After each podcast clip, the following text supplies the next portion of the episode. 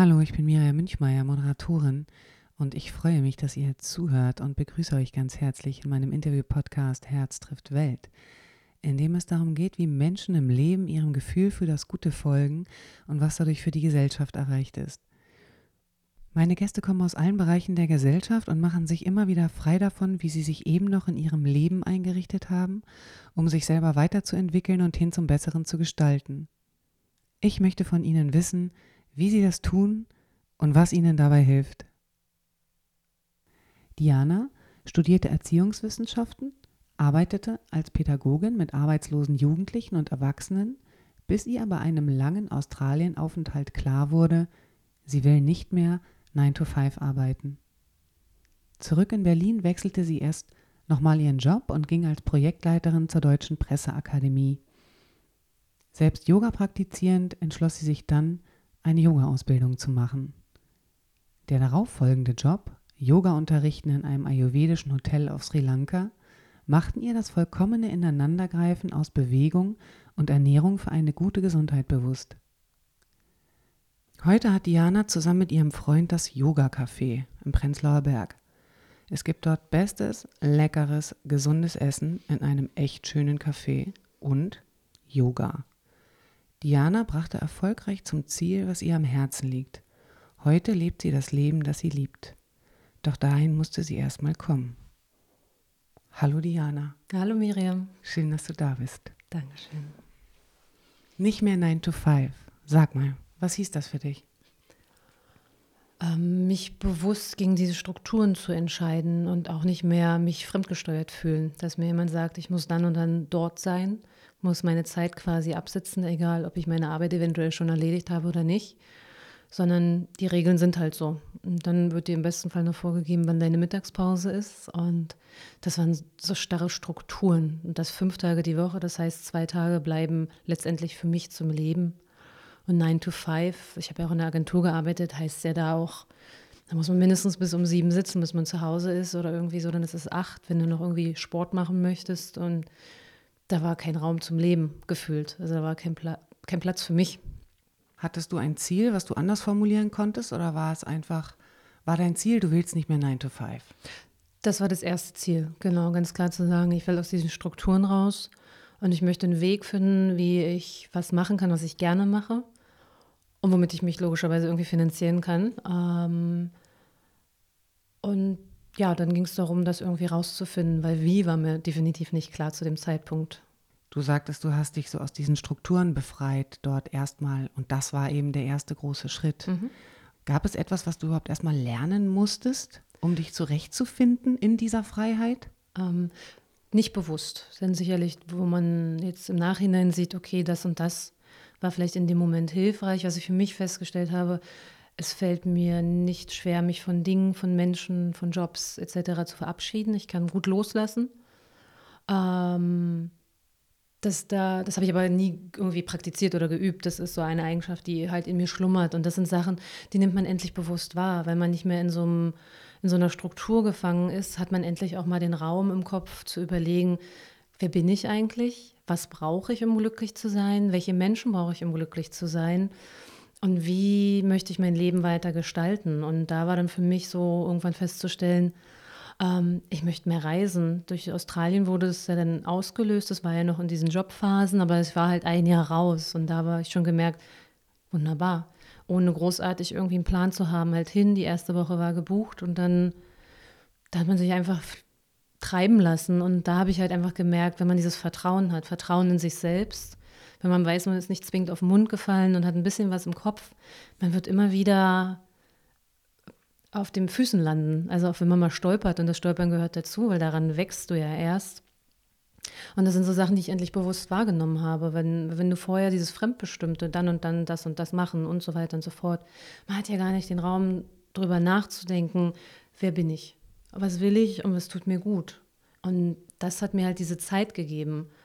Ähm, zu gucken, okay, vielleicht will ich mehr in dieses Yoga rein und ähm, was gibt mir eigentlich dieses Yoga? Und es ist ja immer noch, dass ich auf dieser Reise bin.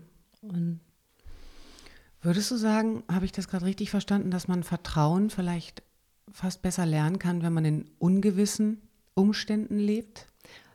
Ähm, ich glaube, man ist eher gezwungen. Man muss vertrauen. Ähm, weil wenn du nicht an dich selbst glaubst, wer soll es dann für dich tun? Also es kann ja auch niemand deinen Weg gehen, den musst du ja gehen. Aber es ist natürlich fantastisch zu wissen, du hast tolle Freunde, eine Familie, die hinter, dir steht oder Menschen, die dich begleiten auf diesem Prozess und die das auch verstehen. Also es war mir schon ganz wichtig, so im Nachhinein betrachtet, dass man da auch Menschen immer hatte, die gesagt haben, es ist toll, wie du es machst. Oder ähm, ich verstehe es zwar nicht, es wäre nicht mein Weg, aber es scheint dir gut zu tun. Also immer eine Form, Bestätigung ist vielleicht nicht das richtige Wort, aber zumindest so ein bisschen Verständnis. Und das stärkt auch das Vertrauen in sich selbst, dass man vielleicht gar nicht auf so einem falschen Weg sein kann. Und Berlin wird immer sein. Auch wenn ich mal irgendwann länger weggehe, weiß ich, Berlin ist immer zu Hause und habe da auch irgendwie keine Angst, dann auch mal zu sagen, ich gehe länger weg oder ich breche gerade mal meine Zelte komplett ab. Und weil ich weiß, Berlin würde mich immer mit offenen Armen empfangen und die Menschen, die dazugehören. Was ist für dich leicht, was ist für dich schwer? Also so schön wie es auch ist, zu sagen, man hat seinen Traum verwirklicht, aber es hängt halt so viel dran. Einfach in Deutschland die tausend Ämter, die einem das Leben schwer machen und dann dieser finanzielle Druck und wenn man dann nicht irgendwann sagt, okay, einatmen, ausatmen und loslassen und auch passieren lassen und vertrauen, natürlich weitermachen und nicht, nicht aufhören zu handeln, dann habe ich auch eine Weile nicht praktiziert, so meine Morgenroutine und habe dann darüber den Weg auch wieder hingefunden, zu sagen, was auch immer kommt, ich muss mir die Zeit nehmen, wieder zu praktizieren. Yoga, Meditation, Pranayama um wenigstens gestärkt in den Tag zu starten und so ein bisschen besser darauf vorbereitet zu sein, was kommt. Gab es auch was, was dich an dir überrascht hat? Überrascht, glaube ich, war ich nicht wirklich. Was, was, man, was ich so bei den Reisen gemerkt habe, ist diese Verwundbarkeit. Dadurch, dass ja keine Vertrauenspersonen in dem Moment greifbar sind, die sonst so da sind, ähm, dass man halt einfach schneller mal irgendwie in so ein Loch fallen kann oder traurig ist oder angreifbarer ist. Was ich für mich dann so festgestellt habe, ich kann viel mit mir selbst ausmachen. Also ich muss gar nicht immer mit irgendwem ins Gespräch gehen, um für mich eine Situation, ein Problem oder ein Unwohlsein zu klären, sondern ich kann es eigentlich sehr gut mit mir selber. Und ich glaube, das war mir vielleicht vorher nicht so bewusst. Es hat in mir geschlummert. Ja, stimmt, das kann es, glaube ich, sein. Es hat, was war da? Aber es gab immer andere Wege. Nicht, dass sie schlechter oder besser, ohne Wertung, sondern einfach nur gemerkt, ja, wenn du es so ein bisschen mit dir sortierst. Ich bin auch jemand, ich habe immer oft dann so Tagebuch geschrieben, immer dann, wenn es mir nicht gut ging. Also ich war, bin jetzt nicht jemand, der, ich schreibe auch kein Reisetagebuch und irgendwas, sondern es waren immer Momente in meinem Leben und nicht nur auf dem Reisen. Wenn es mir nicht gut ging, habe ich geschrieben, um es rauszuhaben, um es zu sortieren und, und dann ging es einem tatsächlich auch besser. Und ja, das war so eine Fähigkeit, dass derer ich mir dann mehr bewusst geworden bin. Ja, ja, du bist dir bewusst geworden, dass du dir reichst. Mhm. Was ist im Leben deine Priorität? Oh, Freiheit ist, glaube ich, so das erste Wort, was mir tatsächlich in den Kopf schießt. Also einfach dieses freie Handeln, ähm, frei sein im Kopf, es gibt natürlich immer Sachen, die jetzt gerade gemacht werden müssen und, und, und so weiter, aber trotzdem zu wissen, auch wenn wir jetzt das Café haben, es wird nicht für die nächsten 20 Jahre nur dieses Café geben und nur Berlin. Für mich ist klar, ein paar Jahre Berlin und Café und dann geht es weiter. Für uns ist noch der Wunsch da, irgendwo mal noch länger irgendwo hinzugehen, auszuwandern. Ich würde gerne nochmal nach Australien zurück, so eine Sachen. Und einfach das im Kopf zu haben, dass nichts ist für die Ewigkeit. Das gibt mir so ein beruhigendes Gefühl. Finde ich toll. Was mich an Prioritäten interessiert, ist das Prioritätenleben. Mhm. Weil wenn man, wie du jetzt, Freiheit als Priorität hast, dann heißt das oft für den Alltag wahnsinnig viel. Also es heißt viel Konsequenz, viel Verzicht auch an einigen Stellen, mhm. viel wirklich nur eine Richtung zu gehen oder Fokus zu setzen oder Dinge, die einfach trotzdem wegfallen oder über die man sich entscheidet. Mhm. Also inwiefern bestimmt diese Priorität dein Leben, also dein Alltag, will ich eigentlich viel mehr sagen? Ja. Ähm, ich, momentan versuche ich mir wieder viel Raum für mich zu geben, um diese Freiheit irgendwie spüren zu können. Es war die letzten Monate nicht so möglich, weil wirklich jeden Tag, sieben Tage die Woche im Café, im Service, Yoga unterrichten, äh, ja, den Rest nebenbei noch irgendwie organisieren. Und da habe ich gemerkt, das macht mich gerade kaputt. Also in der Phase waren wir schon mal. Dann war ich wieder eine Weile raus. Dann musste ich jetzt erstmal wieder mit rein. Und jetzt bin ich gerade so die erste Woche wieder frei. Also ich kann es wirklich so sagen. Und bin meinem Freund auch unheimlich dankbar dafür, und kann mich jetzt auch um andere Projekte kümmern. Mein Herz hängt ja so mehr an so Workshops in Richtung Coaching, Ayurveda, wo ich mit tollen Partnerinnen zusammenarbeite, wo ich merke, das fließt wieder. Und das sind die Themen, die mich auch umtreiben und die ich auch mit dem Café verbinden möchte, weil man hat eine tolle Plattform mit dem Café und kann diese Themen vorantreiben. Und das Café ermöglicht mir, so, so, so, sehr es mich die letzten Monate eingeengt hat, ermöglicht mir aber auch diese Freiheit zu leben. Und daran versuche ich mich immer wieder festzuhalten vom Kopf her. Gerade wenn es so schwer ist, wo man denkt, so, ich will diesen Laden nicht mehr. Und da war ich ganz oft an dem Punkt. Dann sich daran hin zurückzuerinnern, warum habe ich ihn aufgemacht? Was sind die tollen Momente? Und es gibt mir diese Freiheit, die ich brauche im Handeln und dass da niemand ist, so Frau Pieper, jetzt müssen wir dahin, das und das muss bis dann und dann erledigt sein, sondern es sind Sachen, die wir uns selber setzen. Und klar gibt es da auch bestimmte Sachen, die bis dann und dann gemacht sein müssen. Aber wir machen es halt auch für uns. Und wir lernen jeden Tag, wir wachsen jeden Tag. Und ja. Ja, so wie du es gerade beschreibst. Also wenn es deine Priorität ist, die Freiheit, dann will sie von dir gefüllt werden, immer wieder geschaut werden, was heißt denn das für mhm. mich? Und das heißt für dich, dass du sie eigentlich nur mit wesentlichen Dingen füllen kannst. Ja. Weil sonst kannst du dich in ihr nicht spüren. Mhm. Das heißt, eigentlich brauchst du immer wieder die Zeit, die wesentlichen Dinge für dich herauszufinden ja. und nur die zu tun. Ja, genau. Und das ist doch wirklich immer wieder ein ganz schönes ja, hoch und runter gerenne im Definitiv. Alltag, im eigenen, im eigenen Geist. Gell? Ja, weil man schafft sich ja Strukturen. Man lässt viel hinter sich, ja. man muss viel Neues wieder raufmachen, man mhm. muss doch wieder den Mut finden, nur sich selbst zu folgen, der eigenen Stimme mit, kannst du mich bitte aus dem Service rausnehmen, will ich gar nicht mehr. Ja. Äh, wurscht, dass ich gerade einen Kaffee gemacht habe. Weißt du, äh, du musst halt einfach wahnsinnig ja. viele Gedankenschritte vollziehen, mhm. um das dann auch so zu tun. Aber es geht eben nur noch ums Tun. Ja. Wenn es wirklich so ist, dann geht es nur noch darum, dass ich es tue. Und da muss man dann immer ganz schön viel hinter sich lassen. Ja, ja das interessiert mich nämlich auch. Ähm, wie du dich strukturierst, also eben in all diesen ganzen Dingen. Was lässt du weg? Womit gehst du weiter? Ähm, wonach entscheidest du? Mhm. Ähm, also ich versuche doll auf meinen Körper zu hören. Also wie geht es mein, meinem Körper in welchen Situationen, um dann eben doch rauszufinden, was tut mir gut oder nicht gut. Da war ja die erste Entscheidung zu sagen, Service habe ich immer gern gemacht, aber ich kann das nicht mehr. Und also zumindest nicht mehr jeden Tag. Wenn mein Körper irgendwann so nach vier, fünf Stunden einfach gesagt hat, reicht, müde, komplett fertig.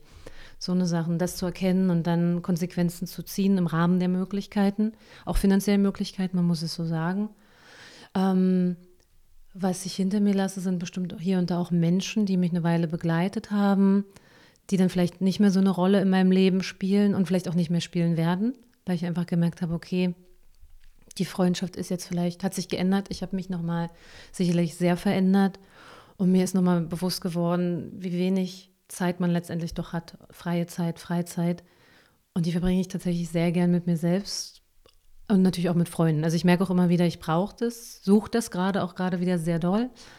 Ähm, und das sind so Sachen, wo ich gucke ganz bewusst, wer tut mir gut, welche Situationen tun mir gut, wieder meinen Sport regelmäßig machen, so eine Sachen. Und strukturieren, ich versuche immer äh, zur gleichen Zeit aufzustehen, dass ich nicht sage, ich kann, kann ausschlafen, aber ich möchte gar nicht ausschlafen, sondern ich will die Zeit haben für meine Praxis, ich will Zeit haben, in Ruhe zu Hause zu frühstücken und dann zu gucken, okay, was bringt der Tag heute? Entweder habe ich einen Termin, strukturiere mich selber bei Sachen, die am Laptop abgearbeitet werden müssen oder dann ist noch Yoga-Unterricht oder ich muss irgendwas im Café noch machen. Das sind so, ich plane jeden Tag dann neu durch oder Sachen stehen schon fest und darum strukturiere ich dann. Mhm. Ja. Du hast gesagt, du machst jeden Morgen Yoga für dich und auch wenn es nur kurz ist, weil du dann auch mental besser drauf bist den Tag. Wofür hilft äh, dir Yoga beim mhm. Denken?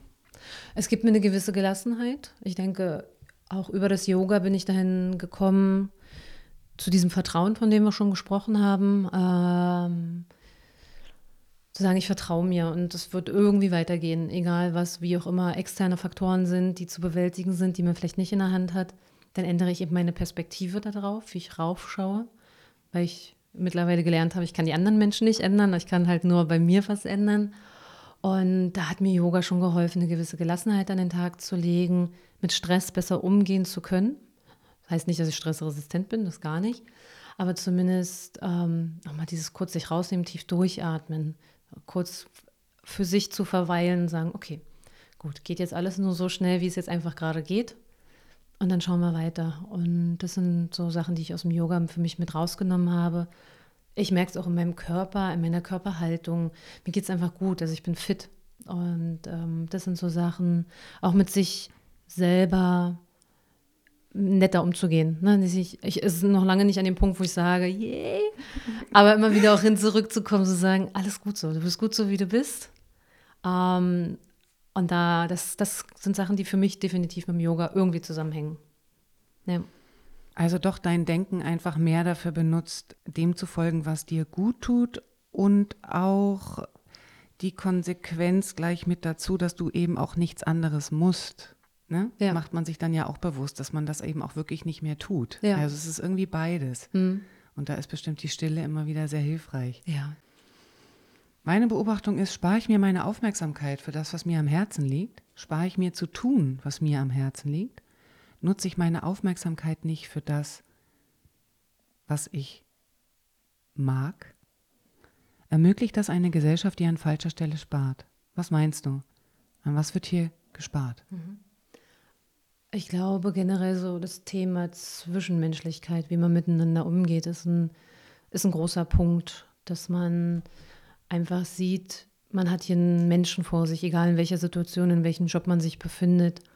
Und jeder bringt da seinen Rucksack mit, versucht aber nach bestem Wissen und Gewissen, unterstelle ich jetzt mal, irgendwie sein Leben hier zu gestalten. Und ähm, was ist denn genau an Zwischenmenschlichkeit so wichtig? Also was geht verloren? Mhm. Was geht eigentlich genau verloren, wenn die wegfällt? Einfach Nähe miteinander zu erkennen, da ist mehr als nur diese Arbeit, Geld und Macht, sondern wir sind alle irgendwo miteinander verbunden und wollen im Endeffekt eigentlich einander nichts Schlechtes, sondern auch immer zu sehen, das Gegenüber ist eigentlich auch ein guter Mensch, nur ist durch viele Umstände vielleicht zu dem geworden, der er gerade ist, aber da schlummert noch was drin. Also auch immer wieder Chancen zu geben, zu sagen, okay, wir hatten vielleicht nicht so den besten Start oder hier ist irgendwas schiefgelaufen, aber lass noch mal gucken, wie können wir noch mal irgendwie zusammenfinden, auch auf einer menschlichen Ebene. Was glaubst du, warum ist es möglich? Warum ist es so leicht, diese Zwischenmenschlichkeit einzusparen? Warum ist es oft genau das, was ja als erstes dann wegfällt? Ich glaube, ganz viele Menschen haben Angst vor Nähe, haben Angst, dass sie vielleicht so gesehen werden, wie sie vielleicht wirklich sind. Sie, und manchmal sind sie sich dessen, glaube ich, selber auch gar nicht bewusst wer sie sind. Und wenn man sich, glaube ich, mehr öffnet, auch im Rahmen so einer Zwischenmenschlichkeit, werden natürlich auch Seiten, die vielleicht nicht so toll sind oder die man selber als Schwäche empfunden, empfindet, werden dann vielleicht auch eher gesehen. Was aber auch schön sein kann, ne? zu sehen, ich habe hier einen Mensch vor mir mit seinen Stärken und Schwächen. Und ich glaube, heutzutage durch das ganze Social Media wird es einem natürlich viel leichter gemacht. Du präsentierst dich nach außen hin nur von deiner besten Seite, logischerweise. Und alles andere, was dahinter steckt, ne, diese ganzen Ängste, die Phasen, wo es einem scheiße geht, die kriegt natürlich niemand mit. Und alle sehen nur diese schöne Welt, die einem präsentiert wird. Ja, und man wird dadurch, finde ich, werden Menschen auch so unnahbar. Ne, wenn man so ein perfektes Bild von jemandem hat und denkt so, oh Gott, wenn ich die mal treffe oder hm, hm ich traue mich gar nicht mit der zu reden oder ne, entsteht eine Distanz durch dieses perfekte Bild, was nach außen transportiert wird. Ja. Mhm. Ich frage mich manchmal, ob es auch so leicht ist, weil solange da nicht jemand ist, der das lebt, mhm. der dann da so ist wie du, ähm, kann ja auch diese Ressource, diese Zwischenmenschlichkeit gar keinen Widerstand leisten. Da ist dann gar kein Mensch, der das für sie tut. Also sie ist dann eben einfach nicht entwickelt und mhm. nicht da. Ja, weil ähm, der Raum auch nicht gegeben ist. Ne? Man, jeder trägt sie in sich. Ja, ja, definitiv. Aber erst wenn da ein Mensch ist, der mhm. sie eben auch auf seine so eigene Art repräsentiert, ist es halt da. Ja, ja, ja. Ich Sonst weiß, ist es so leicht, es mhm. einzusparen, weil es einfach wie nicht existent ist am Ende doch. Ja. Mhm. Hm, das stimmt. Kommen wir aber trotzdem wieder zu dir zurück und auch so ein bisschen langsam zum Schluss. Woher kommt deine Kraft? Hm, gute Frage. Ähm, ich glaube, teilweise, es ist schwer zu sagen, es ist schwer zu beschreiben. Also die, die ist irgendwo in mir so eine gewisse Angstfreiheit, eben mich auch von Dingen zu lösen oder Situationen auch durchzuspielen. Okay, was wäre jetzt Worst-Case-Szenario? Okay, wäre ziemlich scheiße, aber hey, ich lebe, ich bin gesund, ich habe einen tollen Partner, ich habe immer noch die tollen Freunde, die tolle Familie und alles andere ist dann erstmal nur Geld. Die ganzen Strukturen, die dann noch mit drumherum hängen, klar, das tut weh. Und da wird mir sicherlich nicht die Sonne aus dem Mund strahlen. Aber zumindest immer wieder dahin zurückzugehen, im Kopf ganz klar zu sein, die wichtigen Dinge bleiben trotzdem. Ich denke, dass man so wird durch die Familie, durch Freunde, durch, ich glaube, ein großer Punkt waren für mich auch Reisen. Zu sagen, ich gehe alleine auf Reisen und bin eigentlich immer nur tollen Menschen begegnet. Auch damals, wo es so hieß, so, oh, du gehst nach Indien und allein. Ich bin nie mit dieser Angst im Kopf irgendwo hingegangen. Und mir ist auch nie was passiert. Kurz auf Holz klopfen, toll, toll, toll. Ähm, und ich gehe auch ganz fest davon aus, dass mir dann auch nichts passieren wird. Und, ähm, und diese Reisen haben mir so viel andere Menschen gezeigt, andere Kulturen. Auch gerade in Indien, die Armut hat mich von den Beinen gefegt. Also es ist furchtbar.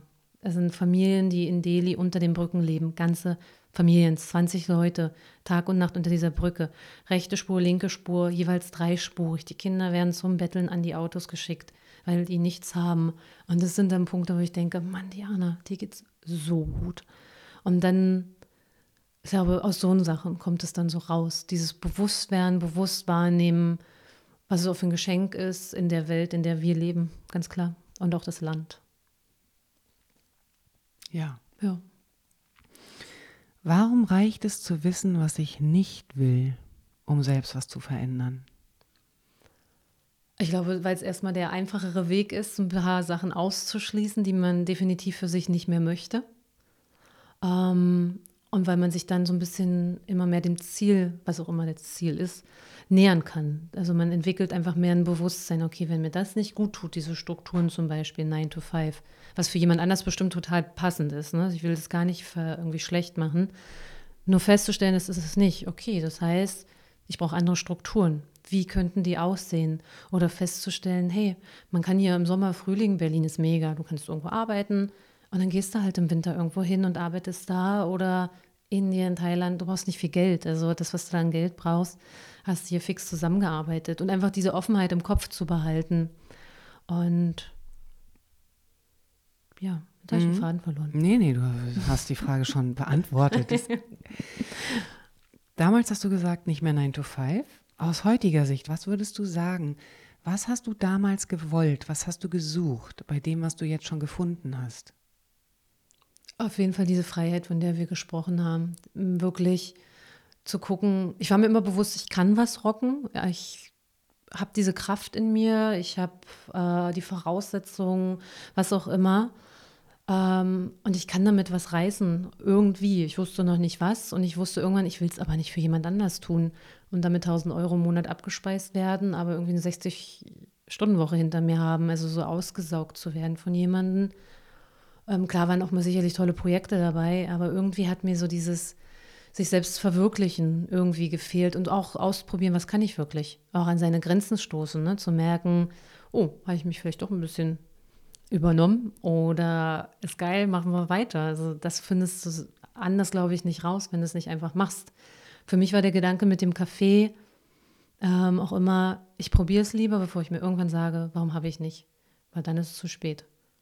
Ja. Dein Café auf jeden Fall, so habe ich es erlebt, mm, ist so ein Ort für mich, an dem finden Menschen Stille und den Raum, den sie brauchen, während sie sich selber finden und bemerken wollen, was es ist, das sie dabei trägt. Hinfallen, Krönchen richten, weitergehen. Das Motto lebst du, davon redest du nicht. Und beim ersten Gespräch hast du zu mir gesagt, bevor ich es nicht probiert habe, weiß ich nicht, ob es funktioniert. Also wer auf jeden Fall so wenig Angst vorm Tun hat, der muss weiter. Das verstehe ich. Und ich freue mich umso mehr, dass du dir die Zeit genommen hast, mit mir zu reden.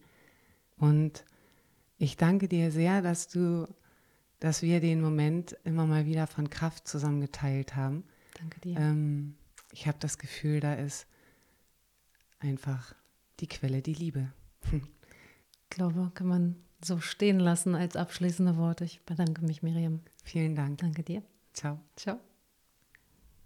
Nächste Woche ist zu Gast bei mir Thomas Jorberg, Vorstandssprecher der GLS Bank. Der sagt, für den Systemumbau, vor dem wir gesellschaftlich stehen, kann nur der Bürger an uns die Rahmenbedingungen verändern. Der Konsument wird das nicht schaffen. Ein Gespräch über die Denkgefangenschaften, in denen wir stehen, den veralteten Versuch, in Systemen immer alles vollkommen rechnen zu wollen und die Sehnsucht im Menschen nach einem positiven Bild des Lebens. Ich freue mich auf euch. Bis dahin, Miriam.